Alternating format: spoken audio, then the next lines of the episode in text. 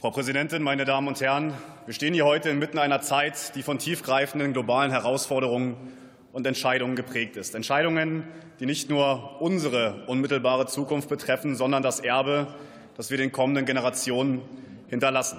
Die geopolitische Situation im Nahen Osten ist das Ergebnis langjähriger Konflikte, fehlender staatlicher Autorität und Einflussnahme von außen, die zur Destabilisierung der Region beigetragen haben.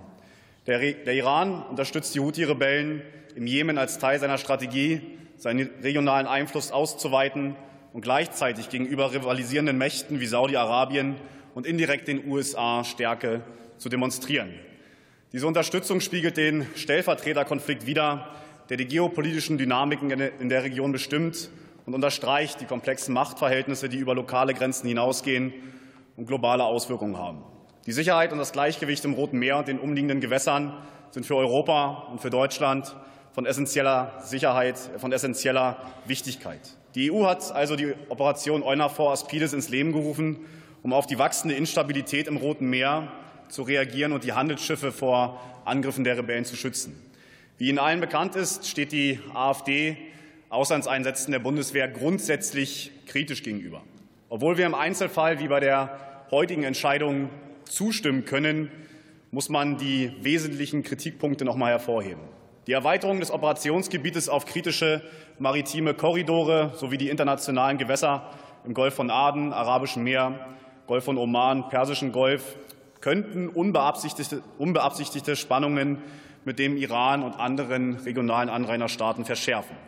Eine derartige militärische Präsenz in Nähe zu sensiblen iranischen Gewässern könnte als Provokation gedeutet werden. Es ist also entscheidend, dass diplomatische Anstrengungen verstärkt werden, um Missverständnissen vorzubeugen und eine gemeinsame Grundlage für die Sicherheit und Stabilität in der Region zu finden.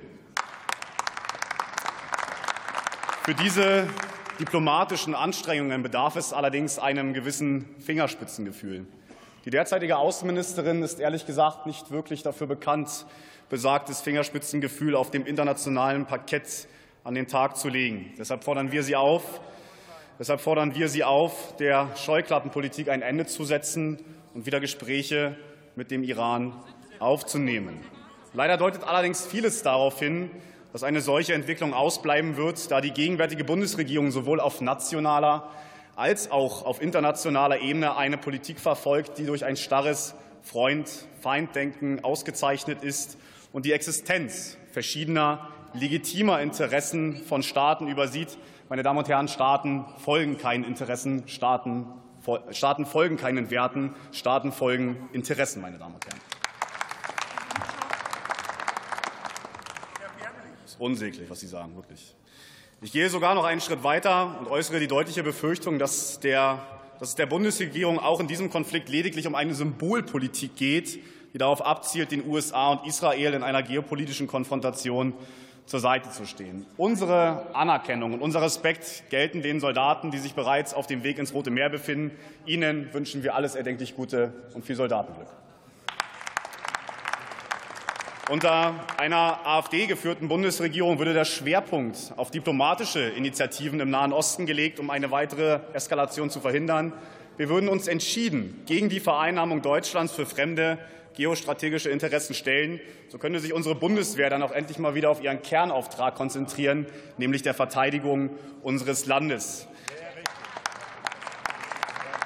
Und, meine Damen und Herren, eine AfD-geführte Bundesregierung würde sicherstellen, dass deutsche Interessen an erster Stelle stehen und nicht die Interessen anderer Staaten. Vielen Dank.